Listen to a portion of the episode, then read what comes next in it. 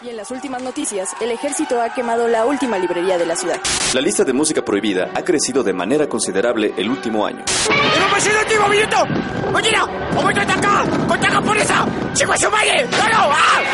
¡Seguimos informando para Freak News!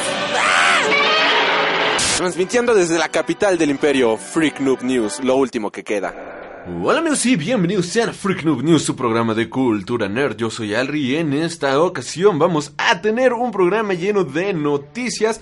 Hay demasiadas cosas buenas, demasiados titulares interesantes, como el tema de ATT y Time Warner. Por otro lado, también tenemos el tema de Comcast. Eh, regresa la sección de Freak Cinema después de muchísimo tiempo. Ya tenemos finalmente una película que reseñar. y y bueno, sin más, les recuerdo nuestras redes de comunicación que son a través de Facebook, Tumblr y Twitter. Puedes encontrarnos como Freak Noob News, a través de YouTube como Freak Noob News Channel. He estado actualizando ahorita esta semana casi diario el canal, videos nuevos para tratar de tener más contenido. Estamos a 10 personas de los primeros 300 suscriptores, lo cual se agradece bastante. Muchas gracias. De hecho, si el 10% de las personas que escuchan este podcast se fueran a suscribir al canal de YouTube, ya llegaríamos arriba de 300, lo cual está bastante, bastante chido. Así que de favor,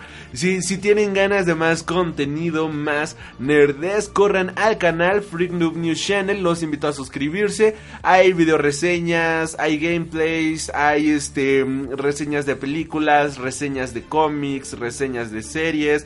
Eh, reseñas de mangas, ahora sí que está muy variado el canal, sobre todo son reseñas y opiniones.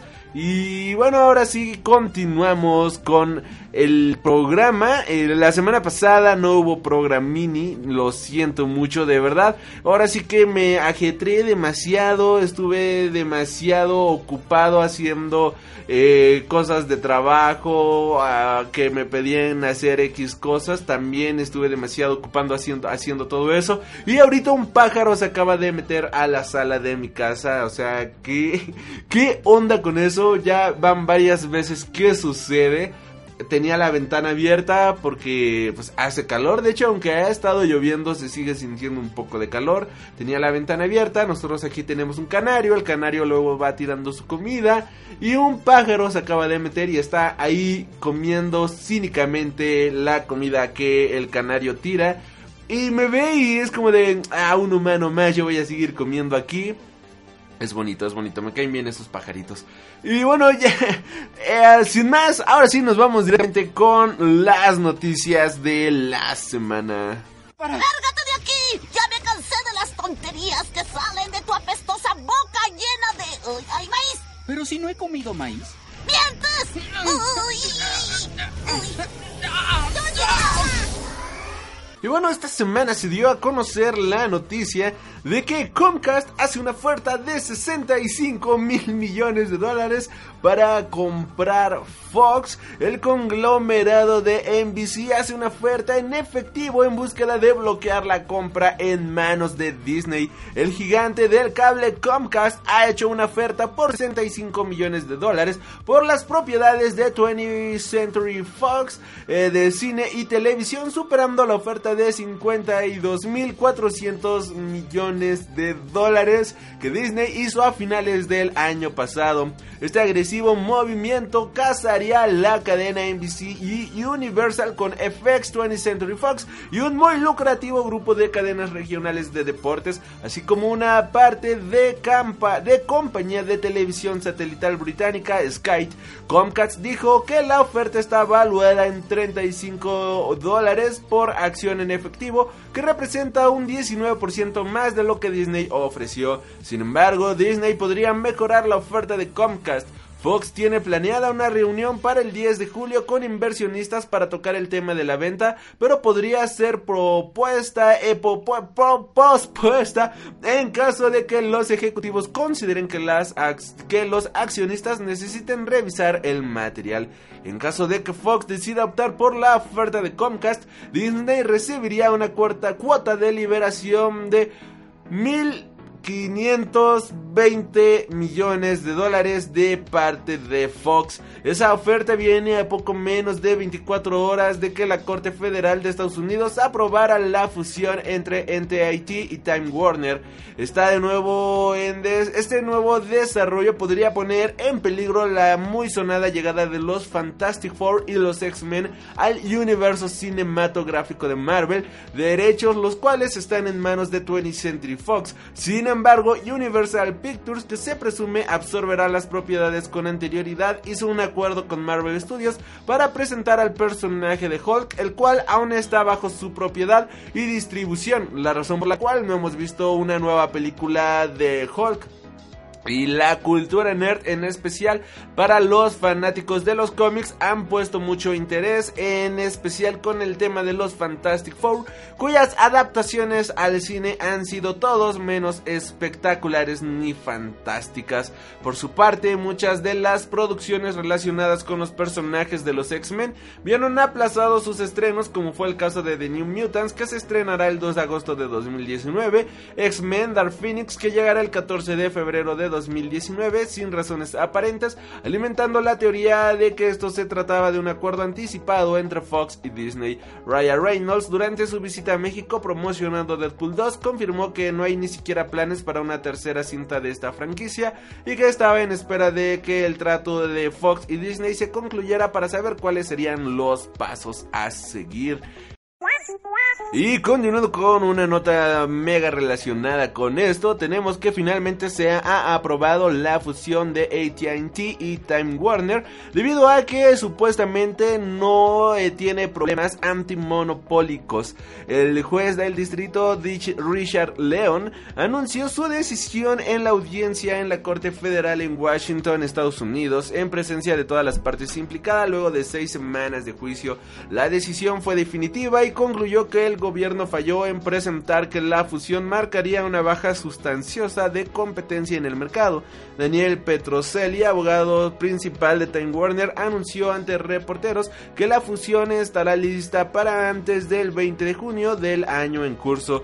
El Departamento de Justicia de Estados Unidos no anunció si buscará apelar el caso, pero de acuerdo a la opinión de León, se recomendó a las instancias gubernamentales en no hacerlo. Con la función, con la fusión aprobada, se cree que AT&T estará en búsqueda de competir con gigantes como Netflix y Amazon en el mercado digital, en especial con el conglomerado de cadenas de televisión como TNT, CNN, TBS, HBO, bajo la sombrilla de la cadena. Esta decisión tiene implicaciones tremendas para futuras fusiones mediáticas y se cree que esta abrirá paso a las a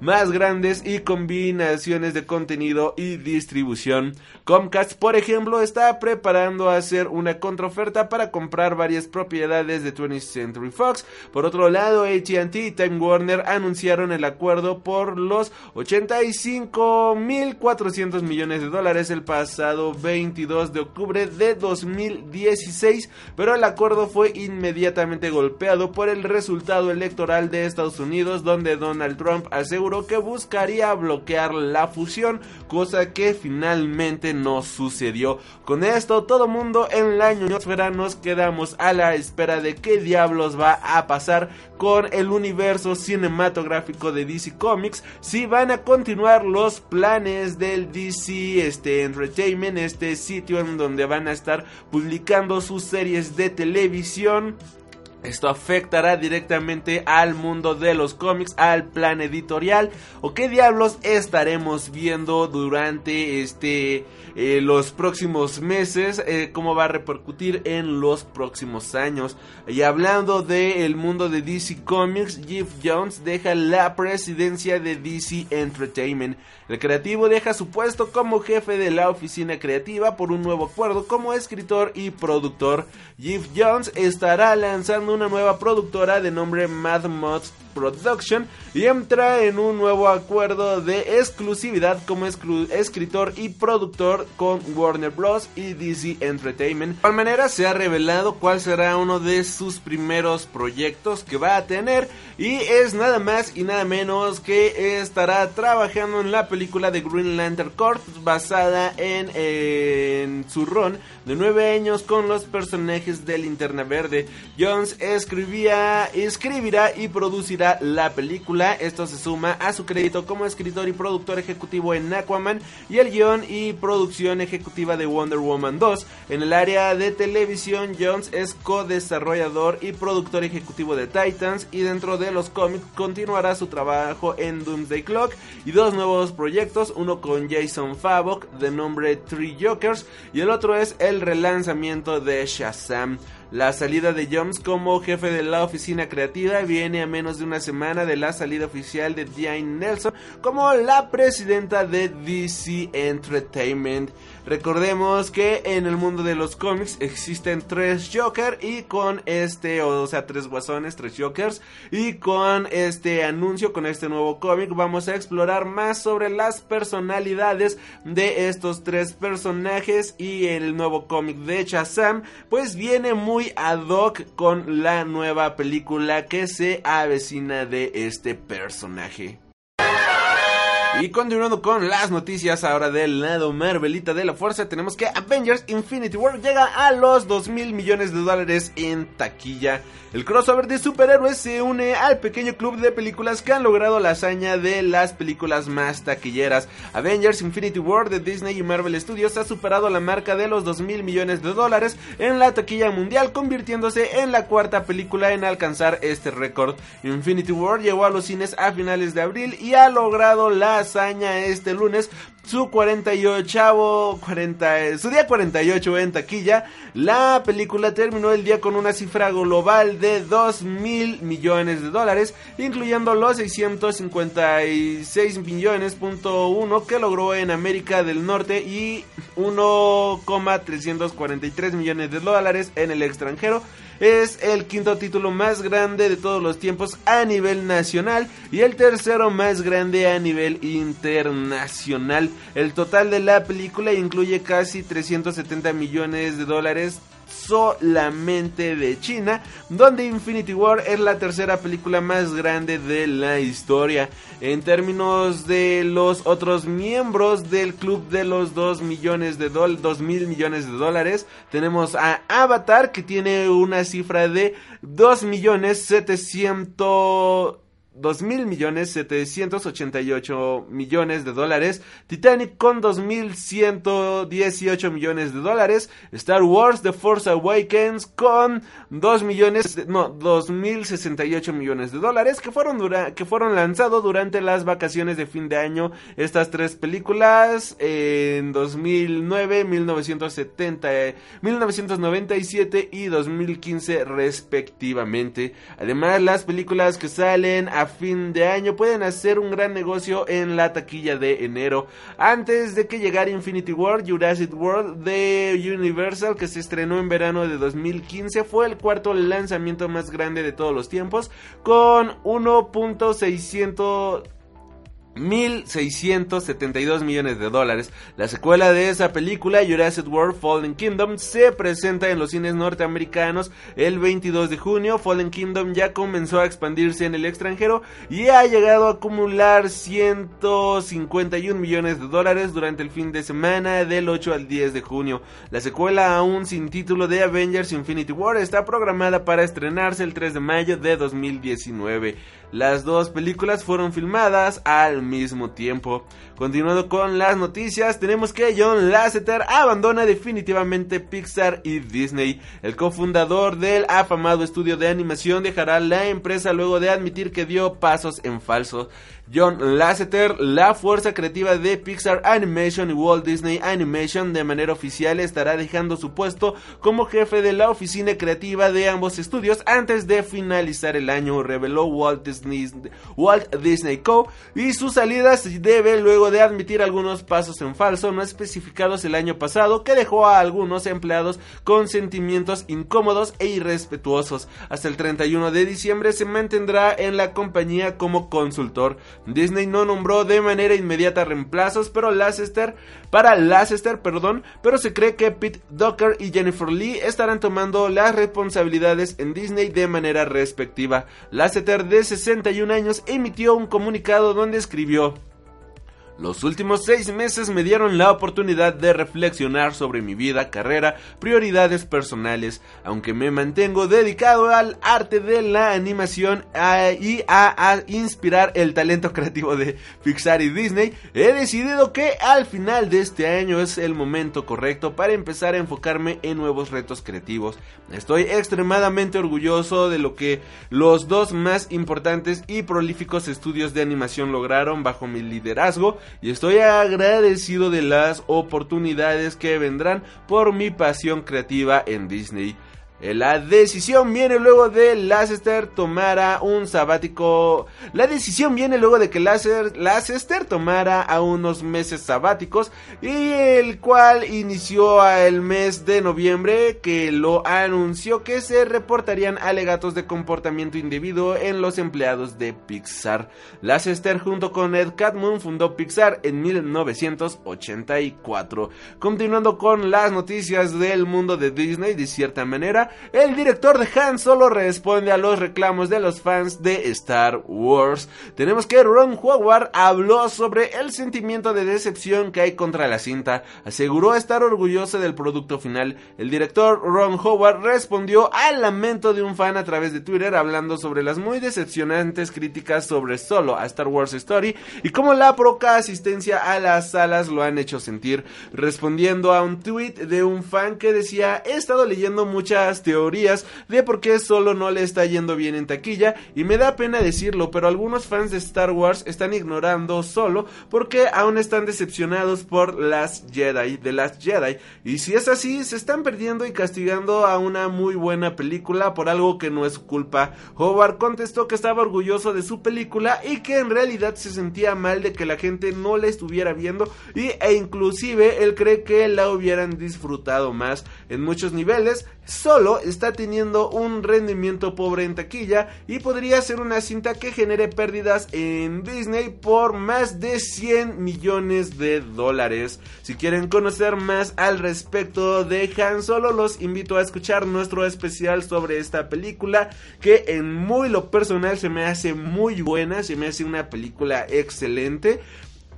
He estado hablando con otros amigos, con otros este podcasteros, blogueros y demás. A la gran mayoría nos ha gustado la película, lo pueden checar en sus propias opiniones, lo pueden checar en las demás reviews, no solo en la mía, sino que en general es una muy buena película. Creo que Han Solo, como bien menciona Ron Howard, está siendo castigada de manera injusta por lo acontecido en la película de Star Wars Wars The Last Jedi, que viene siendo una de las películas más odiada por la mayoría de los fans. Y esto es algo completamente injusto porque si bien la película, o sea, no tiene la calidad, este, o el impacto mediático que tendría una película con el nombre solo de Star Wars o una película de Avengers o una Justice League por decirlo de cierta manera tiene un gran personaje, creo que demostraron una muy buena historia, es un excelente western.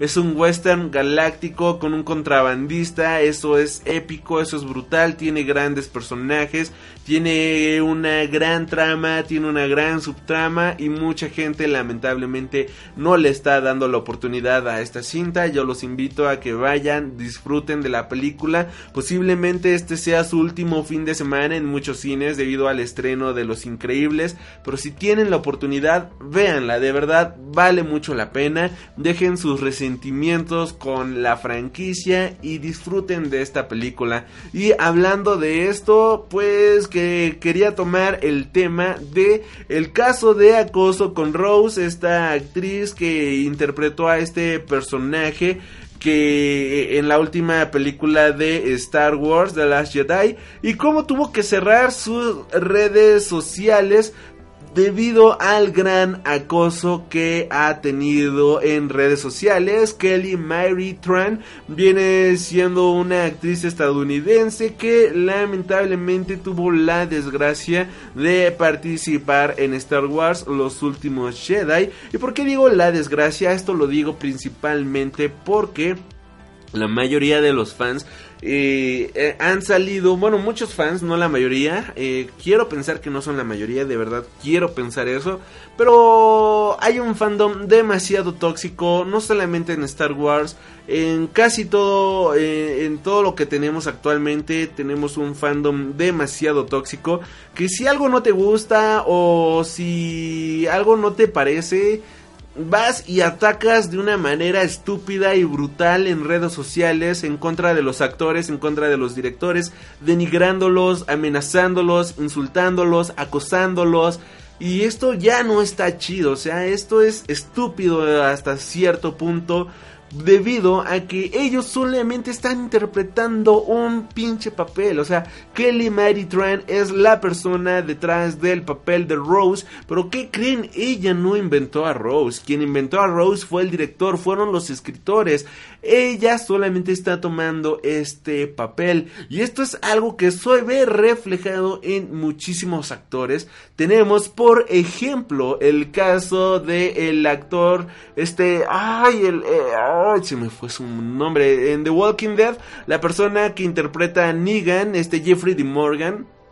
Tenemos que él ha dicho en la él, él, ha dicho en entrevistas desde que ya está harto de los fans de The Walking Dead. Bueno, no harto en ese sentido, pero que llega a ser sofocante, que luego va caminando en la calle y la gente lo insulta, la gente este, le empieza a tirar mala leche debido a su papel de Negan. Hay que empezar a diferenciar quién diablos son estos papeles. Hay una diferencia entre Negan y hay una diferencia entre Jeffrey D. Morgan. Ellos pueden ser un amor de personas, ellos pueden ser grandes este, actores, grandes personas, pero la gente se ciega por completo por eh, tener eh, por creer que el actor es esa persona, que el actor escribe su papel, que el actor así lo interpreta, pero todas esas son de cosas que vienen detrás. El director es el que dice cómo va a ir dirigido el personaje. Obviamente los actores le ponen en parte de carnita, los actores le dan vida al personaje, pero ya con las reglas establecidas en el guion que el director previamente ha establecido para tener la obra y la visión del director. Otro caso, tenemos que tristemente el actor de Geoffrey Barendorn en la serie de Game of Thrones, que es interpretado por... Ay, ¿quién inter... Bueno, el actor de Joffrey, que... Interpretado por Jack Gleason. Jack Gleason ha mencionado públicamente, ha dejado la actuación debido a que la gente lo acosa. Él ha dicho de que ya no quiere saber más de la actuación, que por el momento está fuera de las películas, que por el momento está fuera de todo este mundo, porque la gente lo acosa, la gente lo odia y no puede tener una vida normal debido a que los estúpidos fans de Game of Thrones no pueden diferenciar de que Jack Gleason es una persona que solamente estaba interpretando al rey Joffrey, que si bien es un maldito hijo de puta y que dices, maldita sea, odio a este personaje por lo cabrón que es, nadie le reconoce eso, en vez de que alguien llegara y le diga, Jack Gleason, eres un excelente actor, no jodas, la hiciste de huevos en esta en esta serie. Tu actuación es tan espectacular que lograste lo que lograste que todo el mundo te odiara. O sea, todo el mundo terminó odiando a este rey debido a la gran actuación de este actor. No, todo mundo lo empezó a acosar, todo mundo lo empezó a molestar y esto aprobó tan grande fue el acoso de que Jack Gleason pues dijo ya no quiero nada más de actuación ya a su corta edad de 26 años, tiene 26 años, él ya está harto de la actuación, él ya está harto de todo esto, él ya no quiere saber absolutamente nada más por culpa del fandom tóxico, algo que mencionaban en el podcast de El Café Comiquero, programa que les recomiendo ampliamente. Ellos mencionaban que hace mucho tiempo se decía que cuando nacieron los foros en internet, cuando nacieron los primeros blogs hace más de 10 años y empezaron a nacer los primeros trolls, que es como se le conoce ahora los malditos haters de internet, pues tenemos que se decía no alimentes al troll. Si le haces caso al troll, pues va a seguir chingando y te va a seguir, seguir chingando la madre y vas a este va va va a crecer, ¿no? Él se va a sentir mucho. Y mucha gente decidió ignorar por completo a los trolls. Mucha gente decidió ignorar por completo eh, lo, lo, que hacía, ¿no? Y de esta manera no desaparecieron, lamentablemente, y tienen razón en este punto, se hicieron más grandes. El troll, al ser ignorado, pues él siguió chingando, él siguió jodiendo, siguió jodiendo, siguió jodiendo, hasta convertirse en este monstruo tan tóxico que tenemos actualmente en redes sociales. Este monstruo tóxico que eh, jode a la vida de las demás personas y eso ya no está nada nada chido. El último caso lo tenemos esta semana, hace un par de días, el martes en la noche salió la noticia de que Millie Bobby Brown cerró su cuenta de Twitter debido al acoso que le estaba dando la gente y la pusieron como un meme homofóbico y por culpa de esto tuvo que cerrar sus redes sociales por culpa de memes homofóbicos. Ella es una niña adolescente de 14 años.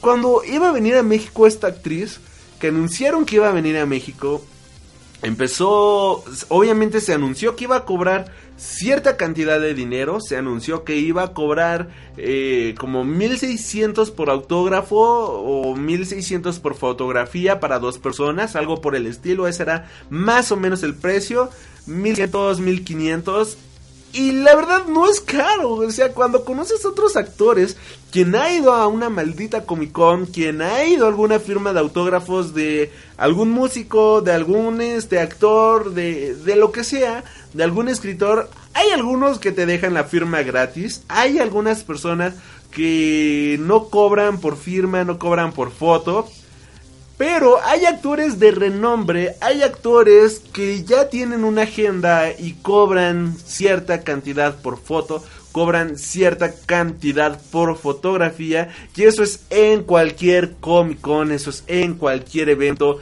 Tenemos, por ejemplo, hablando, dejando de lado el mundo de los cómics, series y películas, hablando del mundo musical, si querías conocer a Ozzy Osbourne cuando vino aquí a México, había dos precios, 38 mil y 40 mil pesos el boleto. 38 mil para conocerlo y ver el concierto este en sección preferente y 40 mil si querías conocerlo y estar en la, en la sección general. ¿Y acaso la gente salió diciendo, pinche Ozzy Osbourne, cobras bien caro, eres un este degenerado, pues que este, me...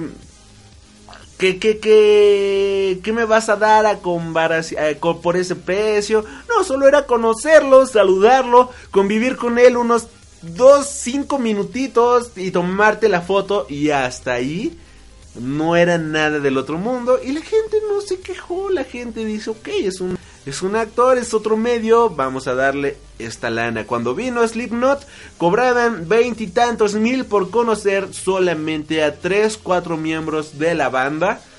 La gente se agotaron los boletos y eran de 20 mil pesos, arriba de 20 mil pesos cuando vinieron al Knockfest del 2016 que yo fui, obviamente no compré el boleto para conocer a Slipknot, pero ahí estaba y la gente agotaron esos boletos porque querían conocer a la banda. En cualquier medio, en cualquier circunstancia, los artistas cobran cierta cantidad de dinero. Millie Bobby Brown cobraba 1600, ya aquí ya lo tengo, cobraba 1600 para dos personas. Y la gente se quejó, la gente se empezó a quejar, eran 800 pesos por persona. Y digo, ¿es en serio que llegan a este nivel de absurdismo por una fotografía? Que si no, si no te parece, no lo compres. De verdad, si no te parece, no lo hagas. No hay ningún problema, no hay problema, lo digo muy en serio. Pero relaja tu vida, este, consíguete un mejor trabajo, consiga mejores ingresos y y, logra eh, para algo mejor para que puedas tener estos gustitos, por decirlo de cierta manera. No derroches toda tu ira por tu miserable vida, porque tu existencia no tiene ningún sentido si no te estás quejando. Decía, continuando con la nota de Millie Bobby Brown, la actriz de Stranger Things ha eliminado su cuenta de Twitter después de haber sido víctima de memes falsos en las que presuntamente ofendía a la comunidad LGBT. Millie Bobby Brown ha decidido decir adiós a Twitter. La actriz que se puso en la piel de Eleven para la serie de Netflix de Stranger Things ha sido víctima de la utilización de su imagen para difundir mensajes homófobos en la red social. Como respuesta una joven de 14 años, ha decidido cerrar su cuenta verificada Millie Bobby Brown este miércoles 13 de junio. Las imágenes y los memes se han empezado a publicar este miércoles en la plataforma en la que se calificó a la actriz como homófoba y en contra de los derechos de los gays. La acusación se enfrenta a la acusación se enfrenta directamente con las acciones defensoras de la comunidad LGBT por parte de Millie Bobby Brown, quien tiene una segunda cuenta en la que enfrenta el bullying. La cuenta Stop Hate sigue activa hasta el momento de la publicación de este artículo. Lo estoy leyendo de hipertextual, por cierto. Para las fotografías y memes falsos se utilizaron selfies de la actriz y se añadieron comentarios y declaraciones ofensivas para la comunidad LGBT. A pesar de que todavía no se ha confirmado el motivo que explica la difusión de estas publicaciones, las primeras informaciones apuntan de que fue una broma dentro de la red social. La que podría ser una broma ha acabado teniendo consecuencias para Eleven de Stranger Things, quien contaba con millones de seguidores en Twitter. Después de la eliminación de su cuenta, muchos de sus seguidores han mostrado su apoyo a Brown a través de la plataforma. Y es aquí a lo que yo me sigo bueno, continuaré con la nota. Millie Bobby Brown no ha sido la única actriz eh, que ha sufrido este tipo de acoso. Recientemente la actriz de The Last Jedi de origen vietnamita Kelly Marie Tran borró el contenido de su cuenta de Instagram después de ser víctima de comentarios racistas durante varios meses. Su actuación en la saga Star Wars, la razón por la cual recibió estos mensajes y como es respuesta decidió eliminar sus fotografías de la plataforma de fotografías por excelencia. Otra actriz de la saga galáctica que también abandonó Instagram después de recibir comentarios violentos en 2016 fue Daisy Ridley, que interpreta a Rey en la saga galáctica. Fue una de las primeras en tomar medidas contra estos comportamientos y por desgracia otras actrices le han seguido los pasos y han tenido que eliminar sus redes sociales. Esto amigos está cabroncísimo. No, sean, no seamos imbéciles, no sean imbéciles las redes sociales nos han abierto un camino, un paso hacia podernos expresar, hacia tener diferente contenido, hacia poder tener este más allá de lo que nos ofrecen los medios convencionales. Tenemos podcast, tenemos videos, tenemos este más variedad de contenido, una diversificación más grande de lo que podemos consumir y cada quien elige qué, consumir si continúan estos ataques, si continúan estas estas estupideces de gente retrógrada, de malditos racistas, de homófobos, de, de neandertales que ocupan el internet para poderse expresar de alguna serie que que, salgan y que digan los malditos gordos de 40 años, ay, es que me arruinaron mi saga, ¿por qué, ¿por qué me arruinaste Star Wars?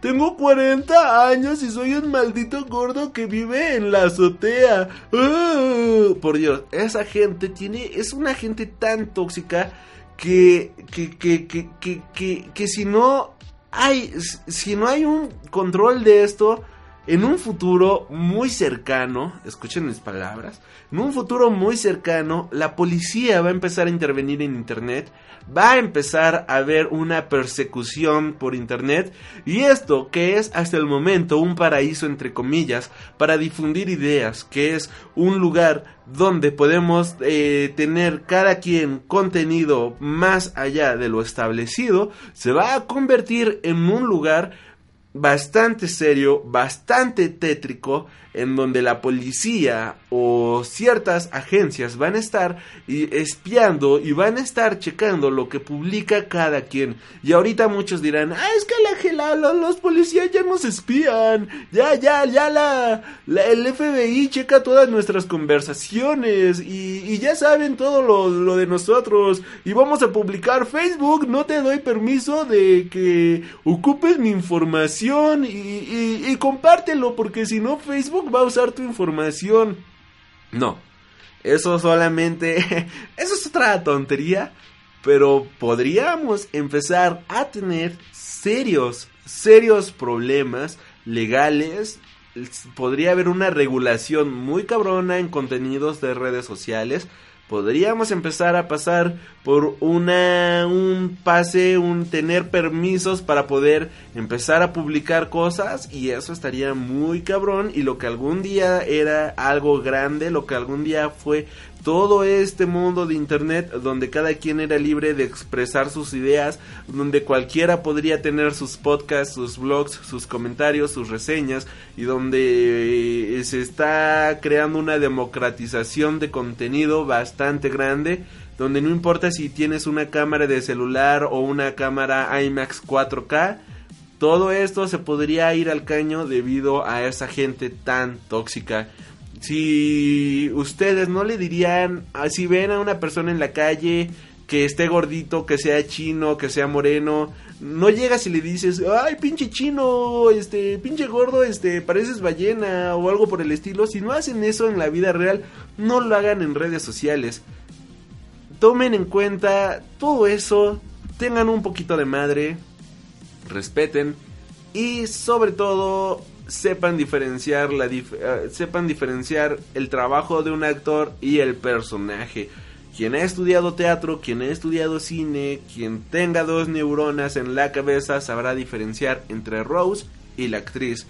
Quien sepa que tenga dos neuronas sabrá que Millie Bobby Brown no pone esos precios y que es todo esto se maneja a través de representantes, a través de productores, quien manejan a estas personas y ellos son los que dicen que van a cobrar en las diferentes convenciones.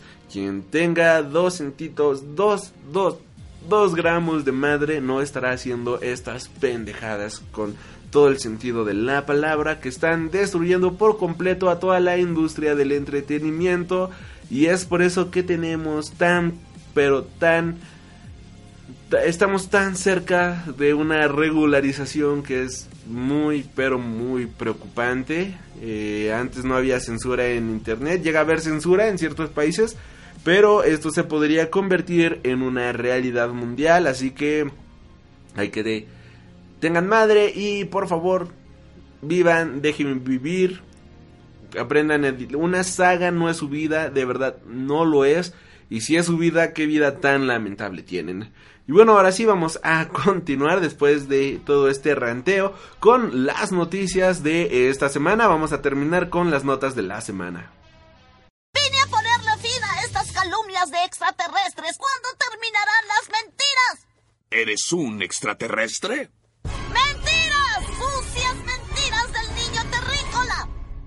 No. Y ahora sí, continuando con las noticias, después de todo este ranteo súper intenso, tenemos que Evan McGregor protagonizará Doctor Sleep, secuela de The Shining. El actor de Star Wars y Transpotting interpretará a un adulto Tony Torrance en la más reciente adaptación de los libros de Stephen King al cine. Evan McGregor será Tony Torrance en la próxima adaptación de Warner Bros. que se tiene planeada para el próximo año. De acuerdo a fuentes de Variety, King ha dado su aprobación para la elección del reparto de McGregor. Mike Flanagan, quien hizo la adaptación de Netflix de la novela de Green Gerald's Game o el juego de Gerald, que pueden encontrar la review en el canal de YouTube, será el director de la cinta y Trevor Maxi y John Byrne serán los productores. Warner Bros. ha desarrollado esta película en conjunto con Overlook Hotel, precuela de The Shining, por varios años, sin embargo el estudio ha batallado para asegurar el presupuesto de ambas películas. Luego del éxito de It o Eso de New Line, ahora cada estudio con propiedad intelectual de King está buscando darle prioridad y entrar en proceso de preproducción. Doctor Sleep inicia con Torrance viviendo con el trauma de Overlook, del Overlook Hotel en su vida adulta. Él se ha convertido en el reflejo de su padre con una furia constante, problemas de alcohol y los poderes del resplandor. Stanley Kubrick dirigió la adaptación de The Shining con Jack Nicholson y Shelley Duvall. Daniel Lloyd interpretó al joven Danny Torrance en su momento y la película fue considerada un fracaso financiero ganando solo 44 millones de dólares de un presupuesto de 19 millones de dólares. Sin embargo, ahora es considerada como una de las más grandes películas de terror de todos los tiempos y ha generado una importante legión de seguidores. Continuando con la... Ah, bueno, por cierto, esto se ve brutal, ya quiero verla. Tengo los libros ahí, no los he leído. Tengo El Resplandor, tengo The Shining, tengo Under the Dome, tengo el de It. No he podido leer nada de Stephen King, pero espero, espero leer de verdad sus historias próximamente. Continuando con las noticias, tenemos anuncian una nueva serie de Archie que llevará el título de Archie 1941. Se ve hermoso el promocional, se ve hermosísimo. El actual título de Archie entrará en pausa al mismo tiempo que la Segunda Guerra, que la Segunda Guerra Mundial llega a Riverdale. A partir del mes de septiembre, Archie Comics iniciará la publicación de una serie titulada Archie 1941, la cual se desarrolla durante la Segunda Guerra Mundial. Mark Waid, quien en 2015 relanzó el título de la aclamada serie de Archie junto con la artista Fayona Staple, estará coescribiendo una miniserie junto con su colaborador Brian Augustine y el artista Peter Krause de Irredimible y Insufferable. Irredimible e insufrible, mejor, en español. Con la llegada de esta nueva miniserie, el actual título de Archie, que va en el número 32, llegará, entrará en pausa. La miniserie explorará las consecuencias de una guerra en un pueblo pequeño en Estados Unidos y su impacto será representado a través de las caras y habitantes de los personajes clásicos de Archie. Archie 1941, número 1, estará a la venta a partir del 12 de septiembre de 2018 con guion de Mark Way y Brian Aumstrin con el artista Peter Krause. Esta va a ser una miniserie de tan solo 5 números. Vean la portada, vean la portada, la compartí en Twitter, está hermosísima, me encantan estas historias de la Segunda Guerra Mundial. Image Comics hace varios años publicó una historia llamada Peter Panzerfaust, brutal la serie. No sé por qué no he hecho podcast o video de esa serie de Peter Panzerfaust. Tengo que volverla a leer para hacer un podcast acá chido, chido, chido de esa historia. Es una historia de qué pasaría si Peter Pan estuviera en la Segunda Guerra Mundial. Vale muchísimo la pena. Quiero pensar que lo encuentran de una manera muy fácil en, en Amazon.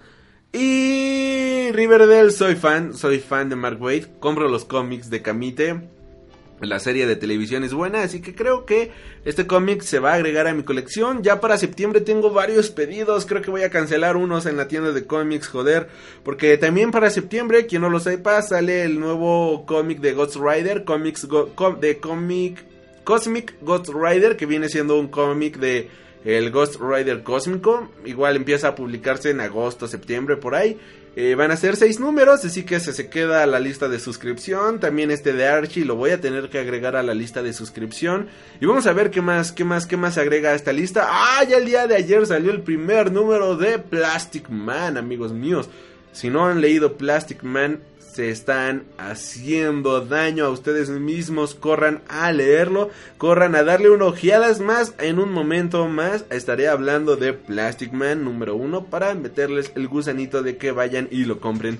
Continuando, tenemos en las noticias, planean el regreso live action de Iron Flux. Dave Jeff Davis, eh, de mm, productor de Teen Wolf, estará de regreso para escribir el guion y ser productor ejecutivo junto con Gail Einhorn, quien ha producido The Walking Dead, y trabajar en el reboot de Iron Flux para MTV. Viacom está desarrollando un reboot de la serie animada que originalmente se lanzó en la cadena MTV durante tres temporadas en la década de 1990. El showrunner de Teen Wolf, Jeff Davids, será el encargado de escribir el guion, además de ser el productor ejecutivo de la serie. Eh, recordemos que esta serie no está vinculada en la película de 2005 protagonizada por Charlize Theron. La serie live action se desarrolla en un futuro estado distópico y gira en torno a una joven asesina que se une a un grupo de rebeldes biohacking para salvar a la humanidad y convertirse en la heroína conocida como Iron Flux. La serie original se emitió por primera vez en MTV en 1991 como una secuela eh, de como una secuencia, perdón, de seis partes de cortometrajes que se presentó en una serie de animación experimental Liquid Television y volvió en 1992 con cinco episodios individuales de formato corto y nuevamente en 1995 como una serie de 10 episodios de media hora todos animados. La serie fue creada originalmente por el animador Peter Chung. El corporativo de Paramount Pictures se asoció con Lakeshore Entertainment para llevar la historia a la pantalla grande con Charlize Theron como protagónico. Phil High y Matt, Matt Freddy escribieron la película y fue producida por MTV que terminó siendo un completo fracaso. Tenía un presupuesto de 62 millones de dólares de los cuales solamente logró recaudar 50 millones de dólares. Continuando con las noticias y ya cerrando con esta sección, tenemos que los Looney Tunes regresarán a las caricaturas en 2019. Los muy queridos personajes de Warner Bros. estarán de regreso. Esto lo ha anunciado la, eh, la cadena Warner Bros. Animation que anunció una masiva iniciativa animada que relanzará la icónica propiedad de los Looney Tunes en una nueva caricatura bajo el nombre de Looney Tunes Cartoons. Los episodios eh, durarán entre 1 a 6 minutos con 1000 minutos distribuidos en múltiples plataformas, incluyendo streaming digital, contenido móvil y televisión. Los Looney Tunes son uno de los grupos animados más queridos del mundo, declaró Sam Register, presidente de Warner Bros. Animation, a través de un comunicado. Looney Tunes Cartoons podrá, pondrá a estos personajes en las manos de algunos de los mejores artistas del negocio y entrará en formato de cortos animados que le recordará a muchos de las épocas en las que se enamoraron de Box Bunny, Daffy, Porky y el resto de la banda. Estos cortos verán también el regreso de los veteranos actores de voz de los Looney Tunes, incluyendo a Eric Basua, Jeff Bergen y Bob Bergen. El Looney Tunes Cartoon se estrenará en algún punto de 2019. Y con esto cerramos eh, la sección de noticias. Nos vamos a nuestro primer corte musical y regresamos aquí a Freak Noob News Podcast, tu podcast de cultura nerd.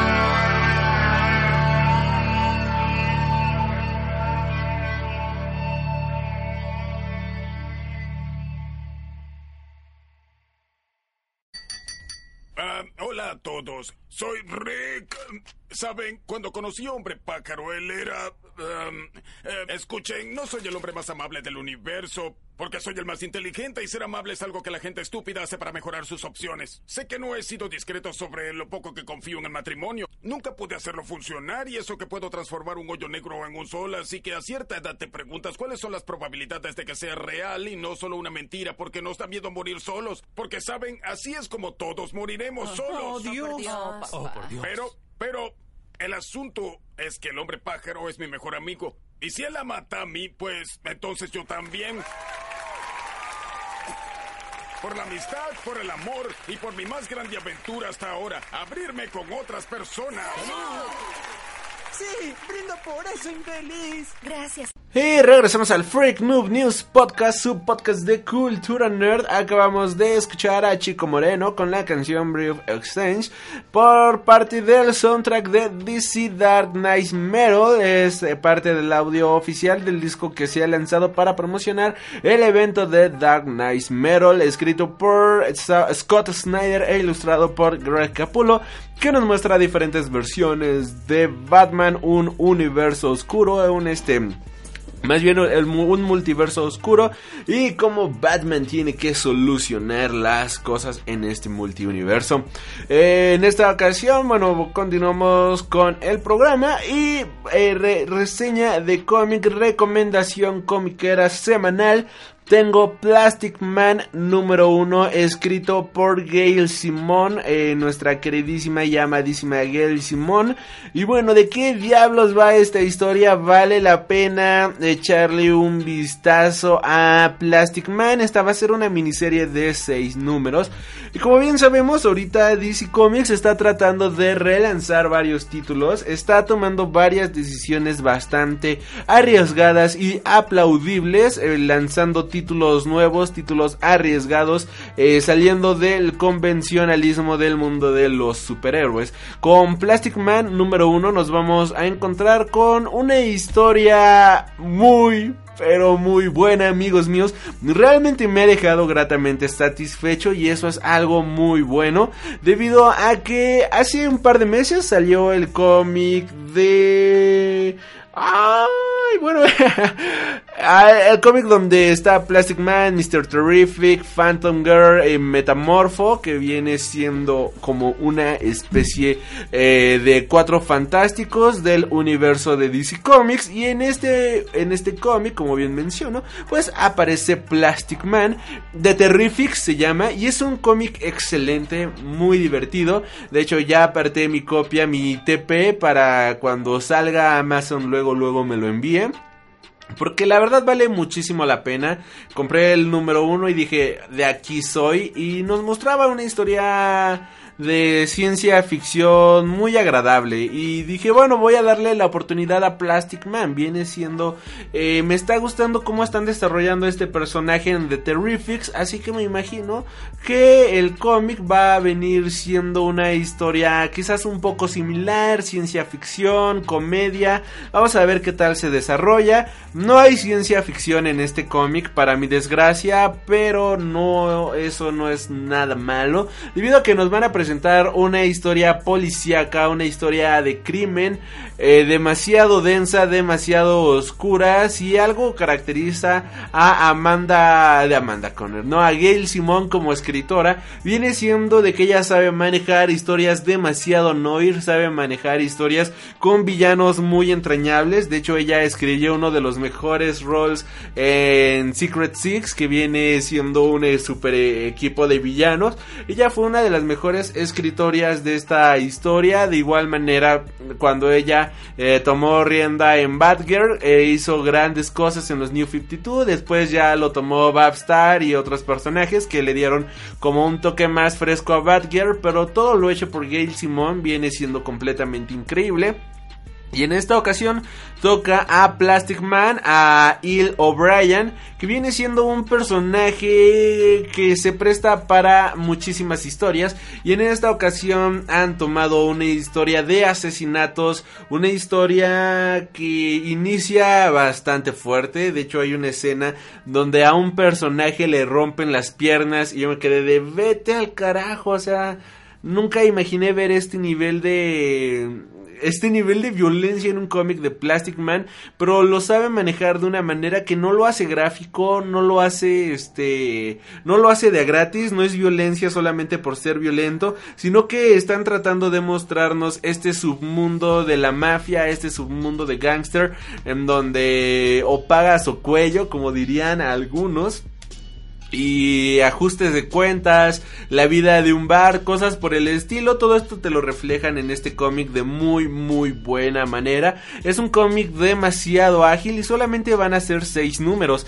Eh, Plastic Man ah, lamentablemente tiene un costo de 4 dólares. Eh, sí, en lo personal se me hace muy elevado el precio, pero cabe mencionar que también es un cómic de 32 hojas.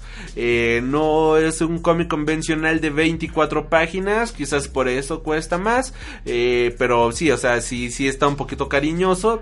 Si no pueden comprar así las grapas, corran a apartar el TP en Amazon, traten de conseguirlo. La historia, como bien menciono, pues nos vamos a enfrentar con una saga de asesinatos, nos vamos a encontrar con varios mafiosos y cómo llegan y le piden ayuda a Plastic Man para que se infiltre en, el, en estas filas de criminales, para que vean cómo, para que traten de infiltrarse en este mundo y poder encontrar a los responsables, poder encontrar quién es el jodido asesino, qué ha pasado, porque Plastic Man ha tenido, al parecer, aquí nos presentan que ha tenido como una noche larga, por decirlo de cierta manera, y él ha olvidado ciertas cosas de esa noche y bueno, trata de recordar qué diablos ha pasado. No puede recordarlo de cierta manera y cuando le, y recibe una llamada de auxilio hay una persona que le llama ya acabando el cómic le marca, le dice que necesita su ayuda, que alguien intenta asesinarlo. Una vez que llega Plastic Man, pues ya han, ya han asesinado a esta persona. Eh, está ya en sus últimos momentos, ya en sus últimos segundos, por decirlo de cierta manera. Y Plastic Man le pregunta quién ha sido, quién te ha hecho eso. A lo que esta persona responde que la Liga de la Justicia de América anota con la sangre que le queda JLA y él se queda de diablos, no, no, no creo que hayan sido ellos, pero no importa si son personas con capas, no importa si no, no, importa si es héroe, villano, capas o no, vamos a atrapar a quien te hizo esto. En eso llega la policía y le pide, obviamente, a Plastic Man manos arriba o si no van a disparar, van a usar el, fuerza letal. Y una vecina diciendo, él ha sido, yo vi cómo mataba a mi vecino, él ha sido, por favor, deténganlo. Y Plastic Man se saca de onda. Es un cómic demasiado denso, es un cómic con una historia que dices, wow, esto esto se ha de disfrutar bastante bien con un café negro y jazz de fondo porque sí, está, es una historia de gangster muy, muy cool. Gail Simón se ha lucido completamente y obviamente tiene humor, obviamente tiene una dosis de comedia, tiene una dosis de humor bastante chido por parte de Plastic Man en el cual pues se disfraza por ejemplo de Wonder Woman y hace un chiste sobre el feminismo eh, tiene otros chistes, este bastante cool donde se convierte por ejemplo cuando va a rescatar a esta persona que le marca eh, para hacer en cuenta de que va volando pues se convierte en un cohete eso está divertido va rebotando por la ciudad en forma de pelota se convierte en un faro eh, tiene tiene tiene la verdad cosas bastante chistosas una vez que le van a pedir ayuda para que él se logre infiltrar en esta en este mundo gangsteril por decirlo de cierta manera lo encuentran desnudo en su cama y y vemos que la chava que va tras él se queda como, oh my god, volteando hacia sus partes íntimas. Me ya este chiste no se tiene ni por qué explicar, digo, es, es Plastic Man, él puede alargarse lo que quiera. Y, y Plastic Man solamente dice algo como de, oh, claro, te he dejado sorprendida con mi six pack, ¿verdad? Eh, guiño, guiño con el pack. Dice, puedo hacerlo el doble de grande, que en lugar de que sean seis pueden ser doce. O sea, mantiene un humor demasiado bueno, demasiado acidito, demasiado cool. Vale mucho la pena, denle un vistazo, vayan a su tienda de cómic más cercana y pidan su Plastic Man, todavía pueden suscribirse a los últimos números. No es una serie regular, así que por ese lado, pues quizás en algunas tiendas ya no se puedan suscribir y nada más esperar a que traigan varias copias. O la otra es leerlo digital, guiño guiño, este y comprar el TP, que es lo que yo hago regularmente. Cuando veo que una serie me gusta, compro los TPs. Es lo que he estado comprando. Salen muy baratos. Salen económicos, 150, 120 pesos, 200 pesos. Vale muchísimo la pena. Eh, no, no, no se me hace un precio excesivo por una buena historia. Es como si te estuvieras comprando un libro, literalmente. Solo que pues en este caso es un cómic, una novela gráfica, un compilado de muchos números en una gran historia. Vale muchísimo la pena echarle un vistazo a Plastic Man. Esta es la recomendación comiquera de esta semana. Freak Cinema, tu sección favorita del mundo del cine. Obi-Wan never told you what happened to your father. He told me enough. He told me you killed him. No. I am your father.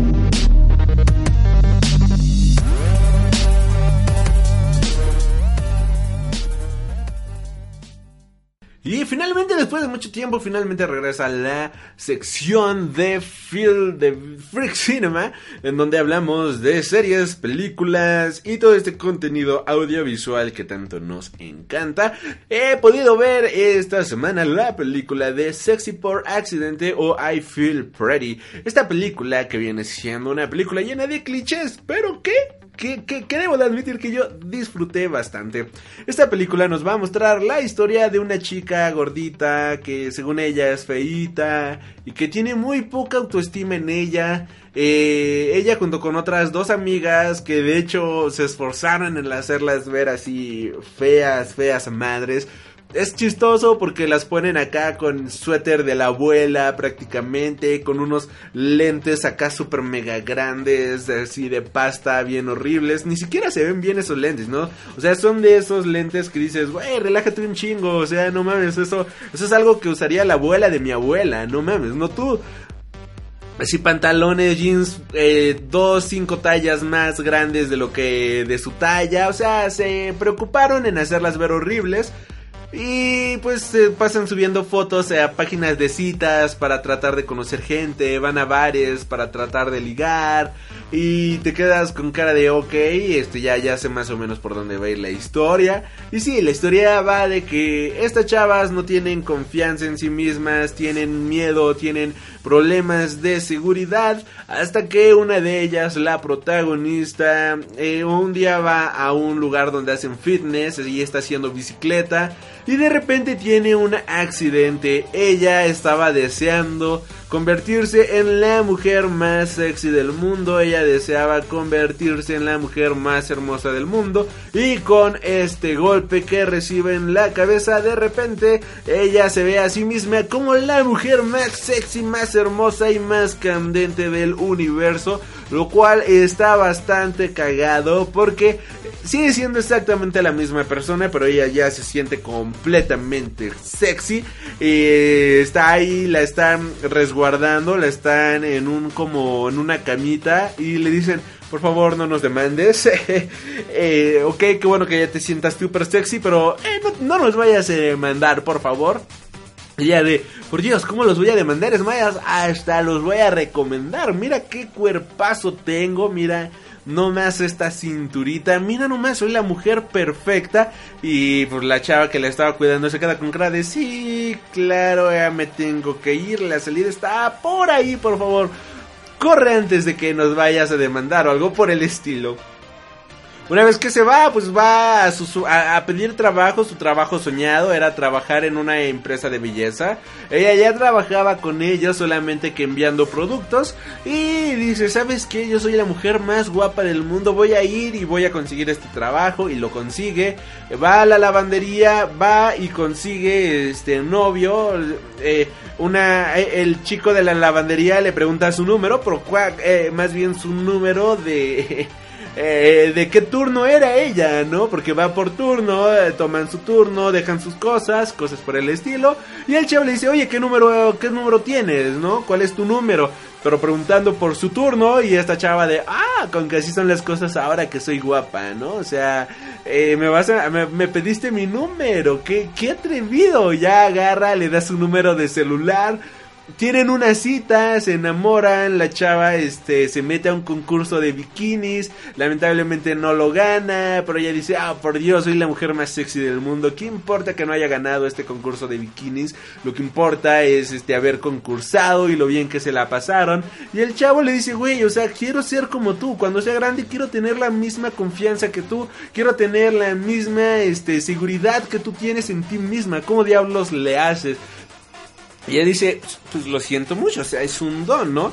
Y, así continúa la película, ella logrando todo lo que se ha propuesto, dice, quiero tener ese trabajo chingón, consigue su trabajo chingón, quiero tener novio, tiene un novio chingón, quiero hacer esto, lo hace, quiero comer esto, lo come, quiero ir a este lugar, va a ese lugar, eh, empieza a ir a lugares ya más este, exclusivos, la gente la acepta y aunque va a estos lugares de moda, porque como bien mencionaba, consiguió su trabajo soñado en una industria de modas, le, lo que hace, lo que termina haciendo es agarrar y este juntarse con toda esa gente y como bien les decía, empiezan a ir a lugares exclusivos y nadie la ve mal, la empiezan a ver como una de ellas mismas, la tratan bien, la tratan chido y aunque al inicio obviamente había burlas, aunque al inicio la gente se burlaba de ella, una vez que ella tomó confianza en sí misma ya nadie se volvió a burlar de ella, ya nadie la volvió a tratar mal, ya nadie le hizo absolutamente nada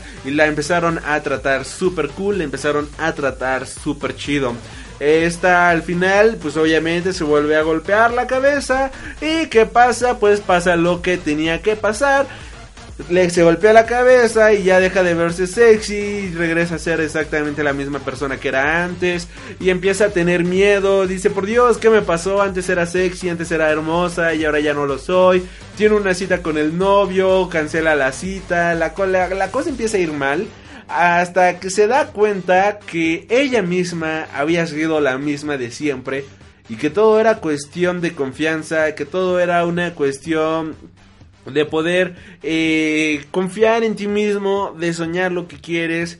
Dices, oh, qué bonita reflexión, qué bonita película. Muy divertida muy agradable la película. Eso sí, está llena de clichés, pero por mayoreo tiene clichés por kilo, lo cual hace una película repetitiva, la hace una película convencional, la hace una película que, que no va a pasar más allá de ser una bonita película que se estrenó un fin de semana de un año cualquiera. Y pues sí, o sea, no, no termina por ser la gran película del año, no termina por ser la gran historia, no termina por ser absolutamente nada de eso, pero creo yo que esta película es bastante buena, es bastante necesaria en el sentido de que eh, esta película si la ve una chica de secundaria, si la ve una chica chico de primaria, secundaria, prepa, les va a ayudar a sentir confianza en sí mismos, a, les va a ayudar a tratar de, de, de, lograr ser quien, quien tú carajos quieras ser. Tal como vimos en Kingsman, en Mujer Bonita y todas estas películas en las que una persona cualquiera puede llegar a convertirse en un dios si así lo desea. Y creo que por eso esta película tiene méritos buenos. Clichésosa, sí. Predecible también divertida, muy divertida, se van a reír bastante, la actuación de la protagonista logra ser muy cómica, logra ser muy divertida y creo yo que vale, vale la pena verla. Quizás no en el cine, pero sí verla en Netflix, sí rentarla cuando puedan, eh, porque sí, es una película que les va a agradar. No es Shakespeare, Obviamente no es la mejor película del año, ni va a estar nominada a premios, ni nada por el estilo, pero va a hacer que pasen un rato agradable viendo esta cinta sin ningún problema. Y bueno, hasta aquí la review del día de hoy. Eh, nos vamos con nuestro segundo y último corte musical y regresamos para hablar de Shazam, de los nuevos 52, cómic escrito por Jeff Jones. Yo soy Elry y regresamos aquí al Freak Noob News Podcast.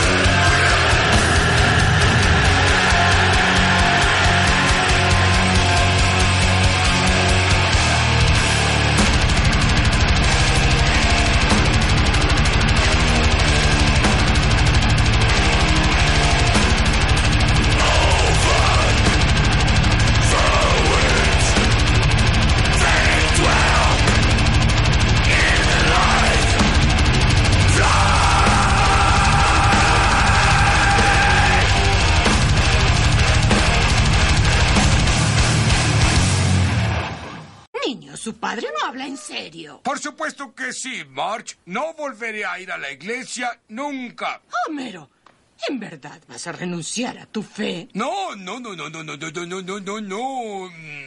Mm, Bueno, sí. Y regresamos aquí a Freak Noob News Podcast después de esta maratónica canción.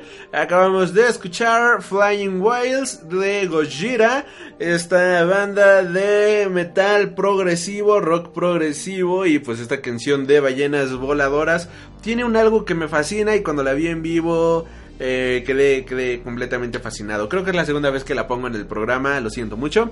Y en esta ocasión toca hablar de Shazam, este personaje que el próximo año va a tener su propia película y que creo yo que vale muchísimo, muchísimo la pena.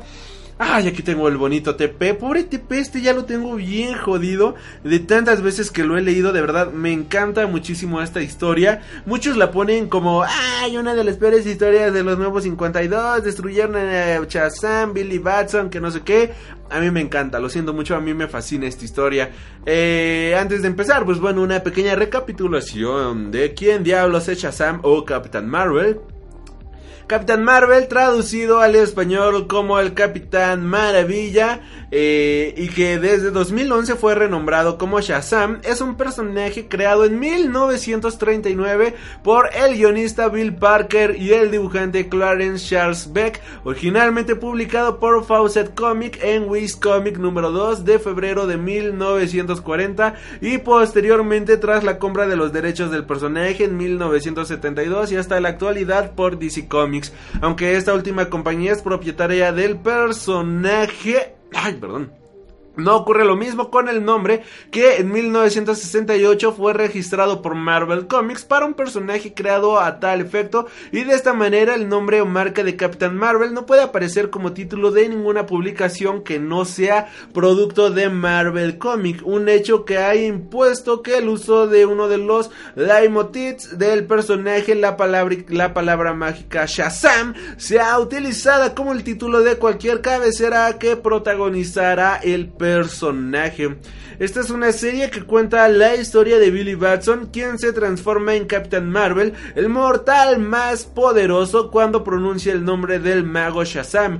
Billy Batson quedó huérfano siendo muy pequeño al ser, eh, al ser asesinado sus padres. Es adoptado por un hombre quien más tarde lo abandona y lo que el ya joven Billy tiene que aprender a vivir en las calles de Fawcett City, dedicándose a la delincuencia para poder subsistir y poder asistir a la escuela al mismo tiempo. Una noche es guiado místicamente hacia la caverna misteriosa en las afueras de la ciudad y ahí se encuentra con un anciano quien resulta ser un hechicero llamado Shazam. El hechicero reconociendo su buen corazón y su coraje le otorga a Billy la sabiduría de Solomon, la fuerza de Hércules, la, la resistencia de Atlas, el poder de Zeus, el coraje de Aquiles y la velocidad de Mercurio, con lo cual transforma al joven Billy en el cuerpo adulto del superpoderoso Capitán Marvel. Posteriormente, Billy rehace su vida convirtiéndose en relator de la famosa Radio Wiz y ganando suficiente dinero para poder vivir mientras paga sus estudios, siendo secretamente capaz de transformarse al gritar el nombre del hechicero en el mortal más fuerte del mundo, capaz de convertir a cualquiera que ponga en peligro la vida de los humanos. Con el paso de los años, los poderes de Shazam son compartidos por otros jóvenes como tres tenientes Marvel, Wiz Comics Volumen 1, número 21, el Capitán Marvel Jr., de, que se vio en Wiz Comics Volumen 1, número 25, y Mary Marvel, que se vio en Capitán Marvel Adventures número 19, o el tigre Mr. Tauki Tawny en Capitán Marvel's Adventures número 79. Todos juntos son conocidos como la familia Marvel. El Capitán Marvel también es conocido en el mundo del cómic como Shazam, nombre del hechicero que le otorgó sus poderes, ya que en varias ocasiones la editora DC tuvo problemas legales con su mayor competencia Marvel Comics.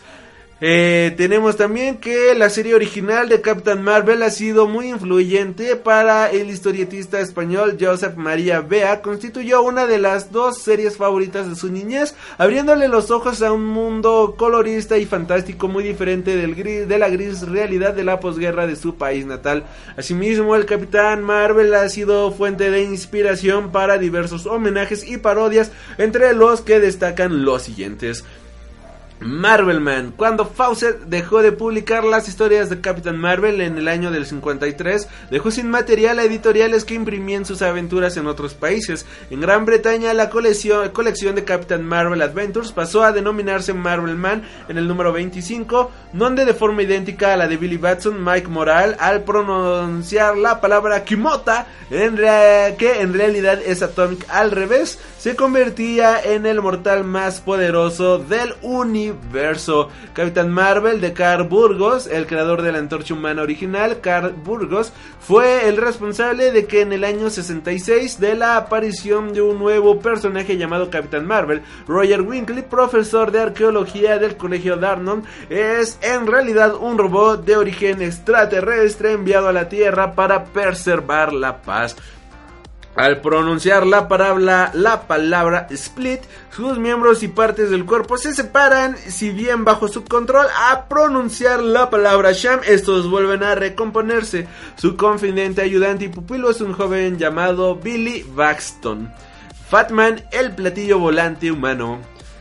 Dos de los autores que trabajaron en las historias de Captain Marvel, C.C. Beck y Otto Binder, crearon este personaje, Van Cromford, que al beber una bebida de origen extraterrestre con sabor a chocolate, se transformaba en un platillo volante humano. El diseño del personaje era de un hombre obeso con traje idéntico al de Captain Marvel, si bien en color verde con un dibujo de un platillo volante en el pecho, sustituyendo al famoso relámpago. Y así tenemos a diferentes personajes que a lo largo de la historia han tratado de imitar al personaje. Uno de los más destacados, pues como bien menciono, viene siendo Marvel Man, que posteriormente pasaría a conocerse como Miracle Man. Si bien el Marvel Man británico fue la adaptación del Capitán Marvel, Miracle Man es la adaptación de aquel realizada junto con Alan Moore y la premisa inicial es la misma de la de Marvel Man, que ha hecho ese mismo personaje. Sin embargo, Moore sitúa la historia varios años después con un tratamiento adulto y que bebe de los planteamientos filosóficos de Friedrich Nietzsche, llevando al extremo absoluto la idea del superhombre a través de la vía del cómic y a través del género de los superhéroes en una historia tan irrepetible y definitiva como imprescindible.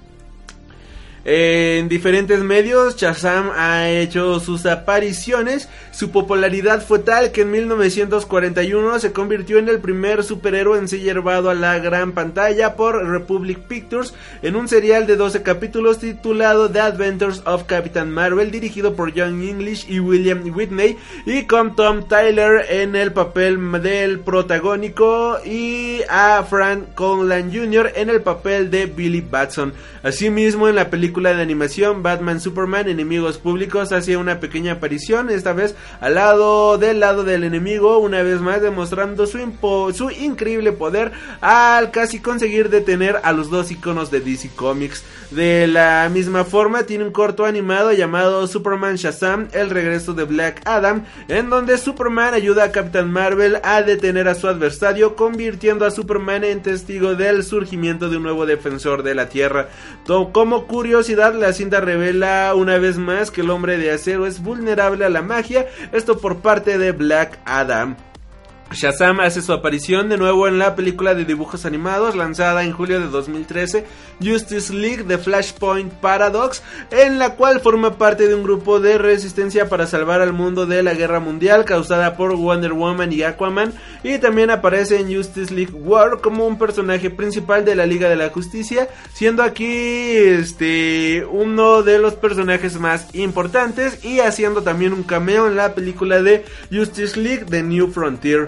Desde tiempo atrás se venía planeando una película live action de Shazam y finalmente está confirmada, ya tenemos incluso póster oficial y la película llegará el próximo 5 de abril del 2019. Ha aparecido en diferentes videojuegos como en Injustice o Mortal Kombat vs DC Universe y en televisión, como bien mencionaba, tuvo su serial en los años de 1940 y de igual manera en 1979 Hanna-Barbera produjo una serie de televisión en dos partes titulado Legend of the Superheroes, donde aparecía la plana mayor de héroes de DC Comics en forma de una Liga de la Justicia de América en la que se incluía al Capitán Marvel. Posteriormente, en 1981, la productora Filmation produjo un programa de animación titulado The Kid Super Power Hour with Shazam, emitido los sábados por la mañana en la cadena NBC. De igual manera salió en el capítulo 7 de la segunda temporada de Justice League Unlimited.